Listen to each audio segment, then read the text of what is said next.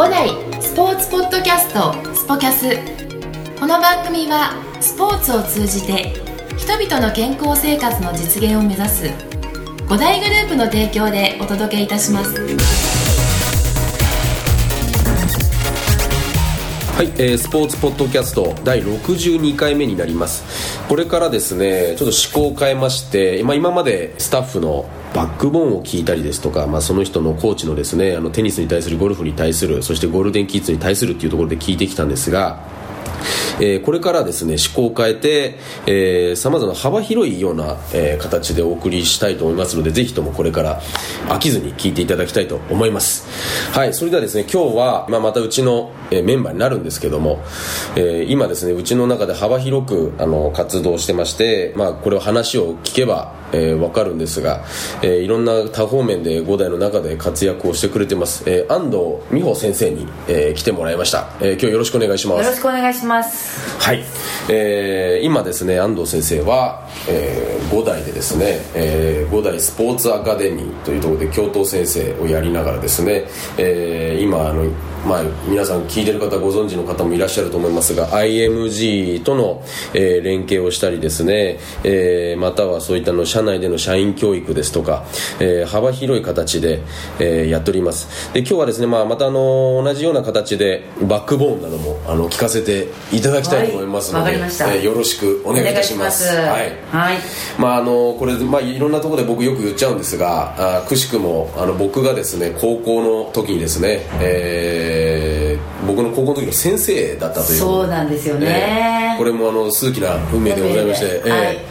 あの今でこうしてあの一緒に働けてるということですね。そうですね。えーまああの楽しい限りなんですが。あー今日はですねまたこんなあの形でまさかポッドキャストという形でこういった録音をするとは思わなかったんですけども。本当に。ええ。あのお話を聞きたいと思いますので、よろしくお願いいたします。まずですね安藤先生あの、まあ、元ですね、えー今今でもねあの先生なんですが、はい。その僕がキャリアを知ってる限りでは、あの高校の先生というところからはい。知ってるんですが、はい。まあ、まずですねその高校の先生いわゆる教育者になるっていうその志すまでの、どういった経緯があってそうなったのかああもうなんか大学を選んだ時から先生になりたいなって思っていて、まあ、はい中学校の時に出会った先生がすごく素敵でー。体育の先生もそうだしでまあ一つ私が一番影響を受けたのは国語の先生でその時の、はい。まあ私の時代ってまだ校内暴力とか、まあすごいあった時代であの卒業式とかに卒業生がバイクで入ってきたり、ええ。教室占拠しちゃったりとかっていう、ええ。そういう時代だったんですね。なるほど。でその時にある、まあ、そういう荒れてた時代の時の国語の先生があの中学校2年生の時だったんですけどその先生があの学校の先生であ新しく違う学校から来てですごい強い女性の先生で相手が誰であれこう注意するところは注意する。曲がったことが大嫌いで、きちんとやってたんですね、うん。ですごい先生だなと思っててで私はすごく好きででも厳しい先生だったんですけど、うん。そしたらその先生が、えーっとまあ、ちょ当時本当にみんな悪かったので、ん。先生に叱られたヤンキーたちが先生にお礼参りをして回ったんですね、だから先生たちがみんなあの顔ボコボコに腫らして学校に来るようなことが結構あって、え。ーでその国語の先生もすごい厳しくやってたらたまたまそのお礼参りに会っちゃって。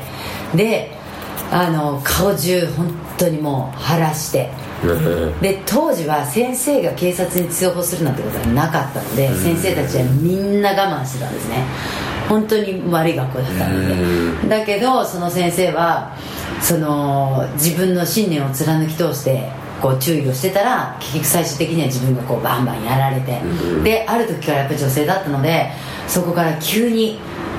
おとなしくなっちゃったんですよねうん。先生が。それである時先生に「え先生どうしたの？頑張ってよ」って言ったらその女の先生が泣きながら「おもう安藤もう俺私ダメだよ」って言ったんですね。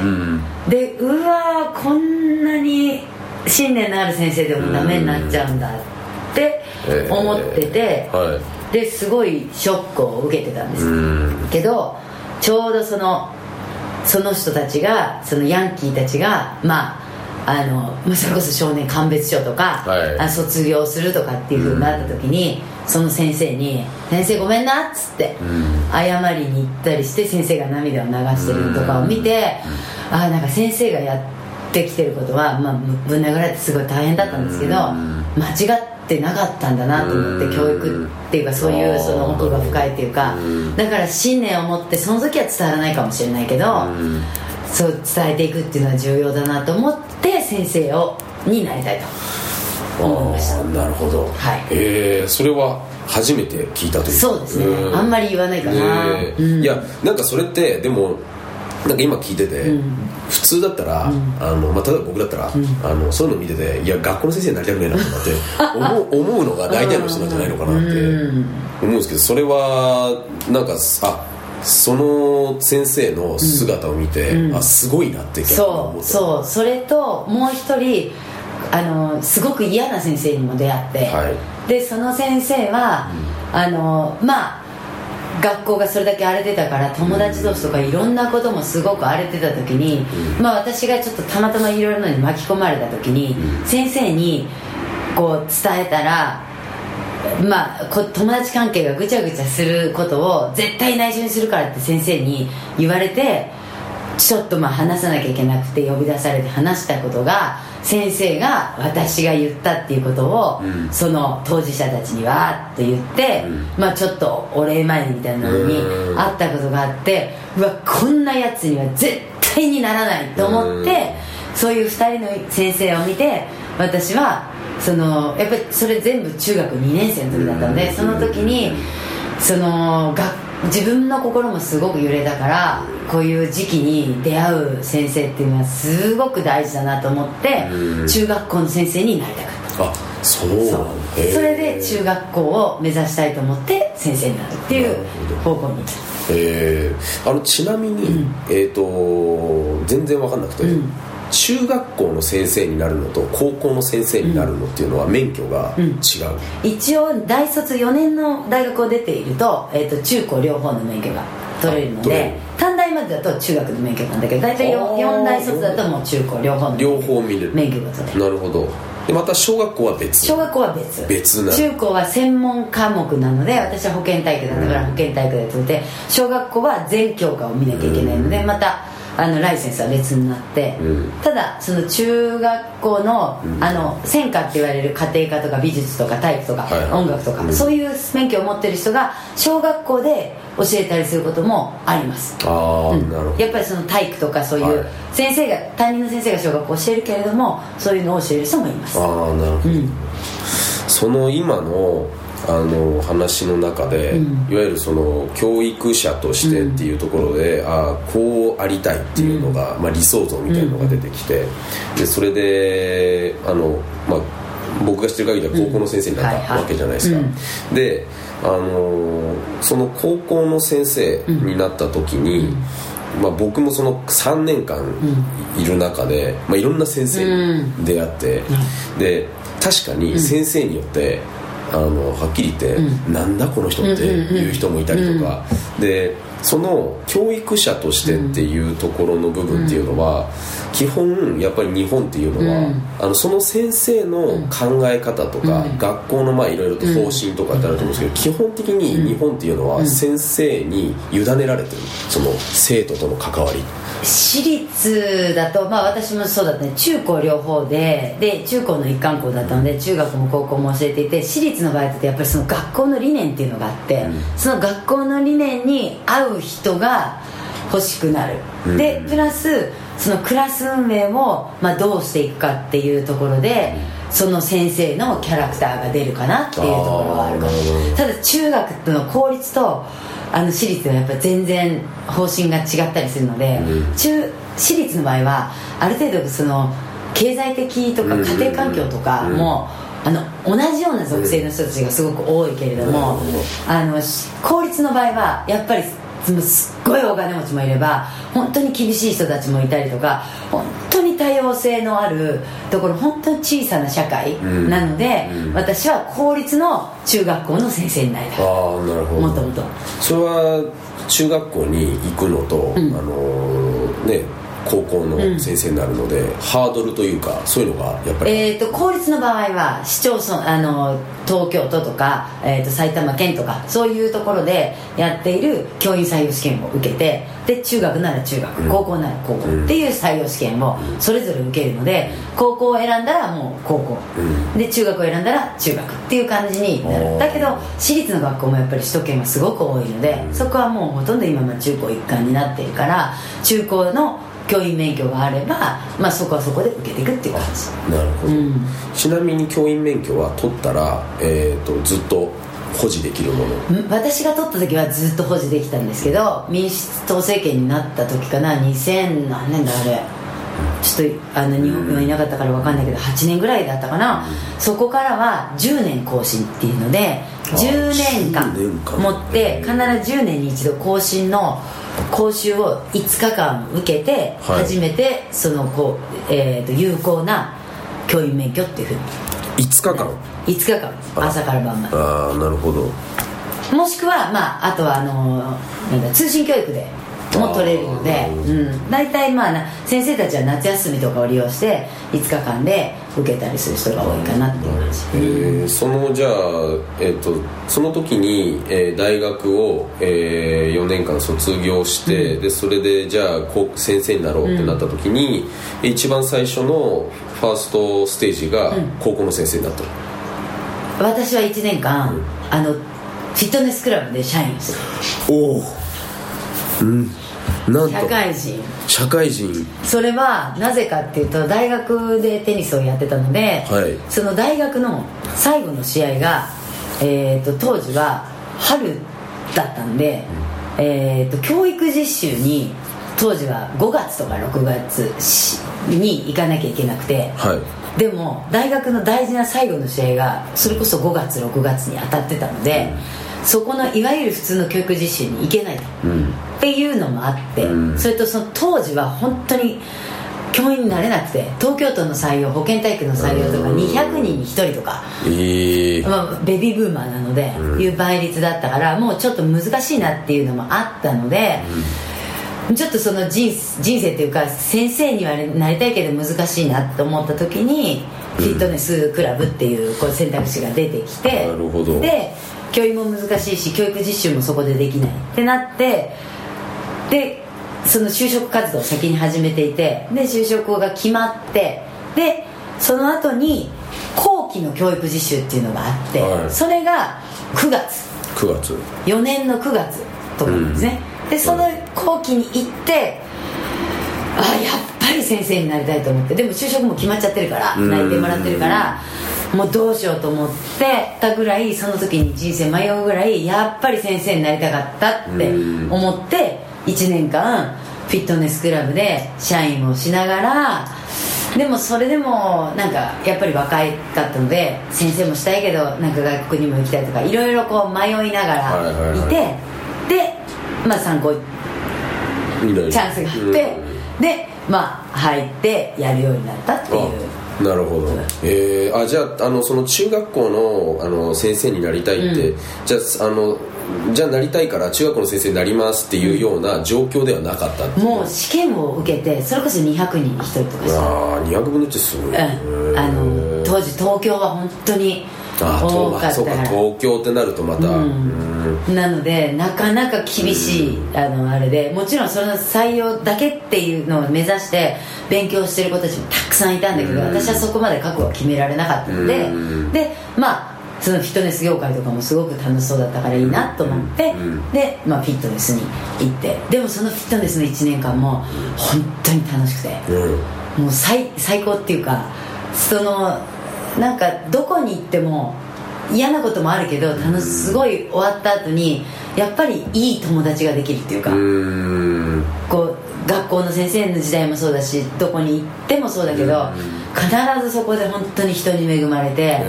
最高に楽しくて、えまあなんかやめるの嫌だなって思っちゃうぐらい、どこでもやっぱり楽しいなって思える。ああそんなえー、なるほど。まあ、その中であのちょっと今はキャリア的なところで、まあ、ちらほら出てきてるところで、まあ、いろんなものに、ね興味を持っていたっていうところが、あのあるじゃないですか、はい。でそのあの高校の時に、えーまず何年間高校の先生やりました？何年間？8年。8年。8年間。年。なるほどねえ、ねえあのあえて年齢は聞きませんが。もうそりゃ えー8年ってすごいね。8年。小学生がさ、中学生。ね。なる、うん、まずい。8年間そうっていうことね、いわゆるまあまあ簡単に言うと、まあ、3年間だから、まあ、約いわゆるその人たちの世代、まあ、僕も含めて3年間見てる、あのところの中で、まあ、約9年間そう、なんか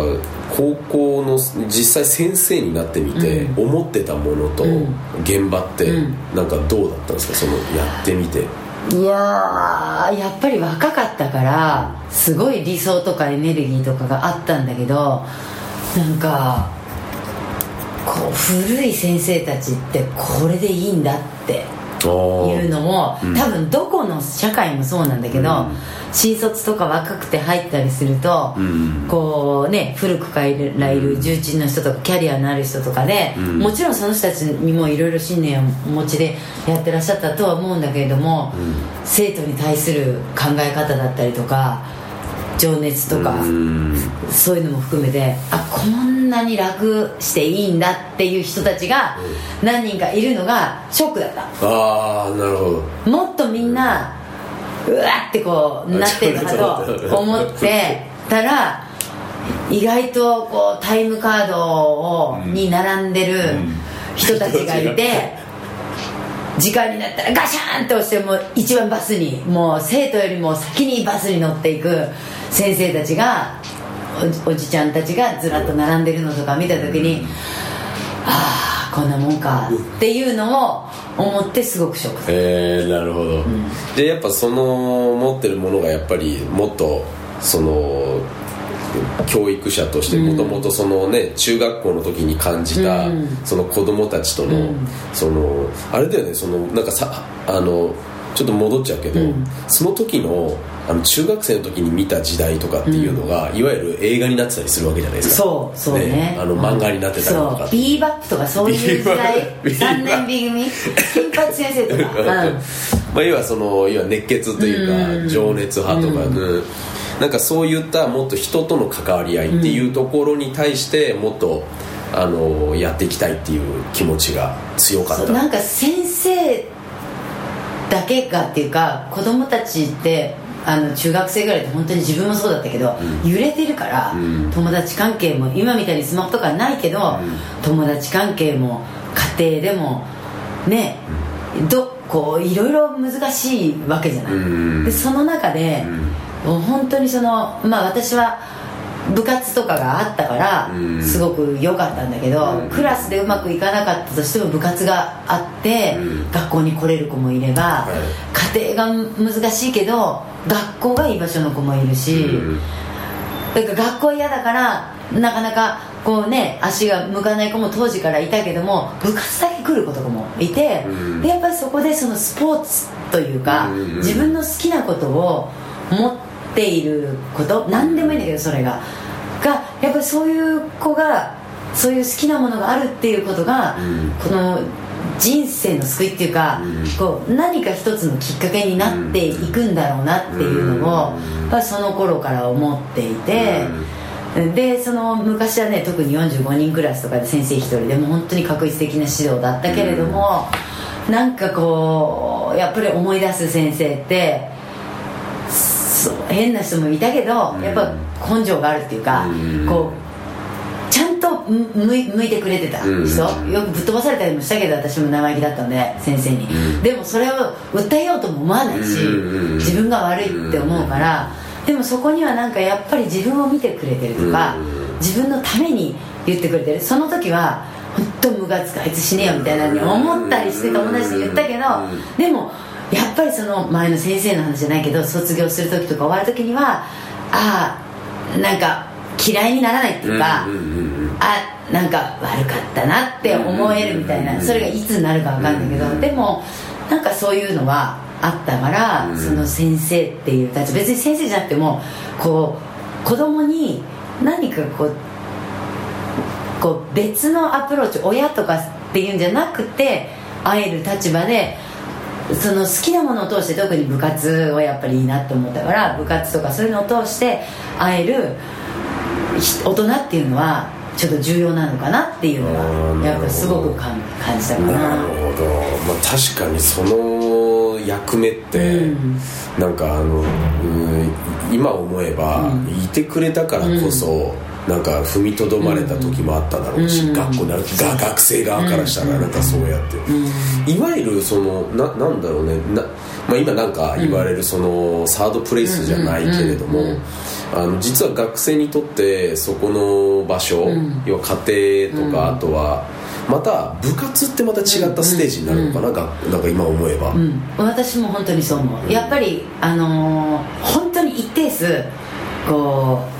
いる。もう部活があるから学校に来れる人とか、うん。好きなことがあるから学校にうん。来れる子。で今やっぱりこう学校の選択肢も昔と違ってまあいいよ無理していかなくてとかこうね選択肢が広がってるので、うん。それがあの確実的にいいっていうふうにはならないけれどもでもやっぱり私はその自分もスポーツをしてきてで体育の先生をやってきて、うん。でその外国に行ってそのやっぱ部活日本の部活って先生が教えてるっていうことにすごくやっぱり意味を持ってると思っていて、うん。それができるのって、うん。本当に日本ぐらいだから、そこでその好きなことをうん。こうやれる学校の中でやれたりとかでそこに居場所があったりとかしてでやっぱなんかそういうの関係っていうか、はい。うん、それはなんか大事なのかなって。だからこれは別に部活じゃなくても外の民間のスクールでサッカー一生懸命やりますとかうん。そろばんが好きですとかピアノをやってますとかっていうのがそれがゆくゆくはその子たちのうん。進路うん。に大学とかその自分の進路になっていくって言った時に自信を持って進んでいけるからやっぱり何かそういうものを見つけられるような指導ができていけばいいなと思うけれども、まあ、学校の中ではやっぱりそのいわゆる部活っていうので先生と違う関わりをうん。子どもたちが持つっていうのはその本人たちのそのまあ第三の大人というか、うん。そういう形になっていくといいのかなっていうのを感じるよね。なん。か改めてそうやって思うと学校の先生ってうん。大変だけど、なんかそうそういう思いを持ってなければいけないんですよね。いけないというかなんか持っててもらいたいなっていう、特に体育の先生はうん。多分みんな部活をやってきた人たちが結構多いからその自分が部活の顧問みたいに自分が部活やってきて部活の先生やりたいから先生やりますみたいな人は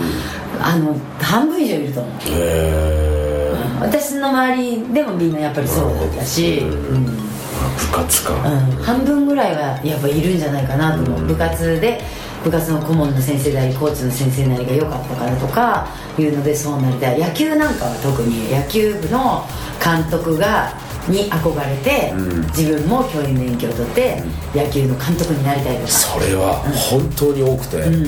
いや確かに多い、うん。野球部。そう。うん僕の同級生の野球部は、うん。34人はあの中で34人クラスの中で34人、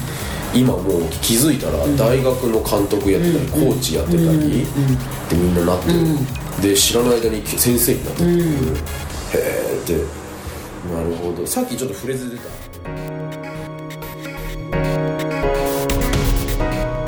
この番組は提供5大グループプロデュースキクタスでお送りいたしました。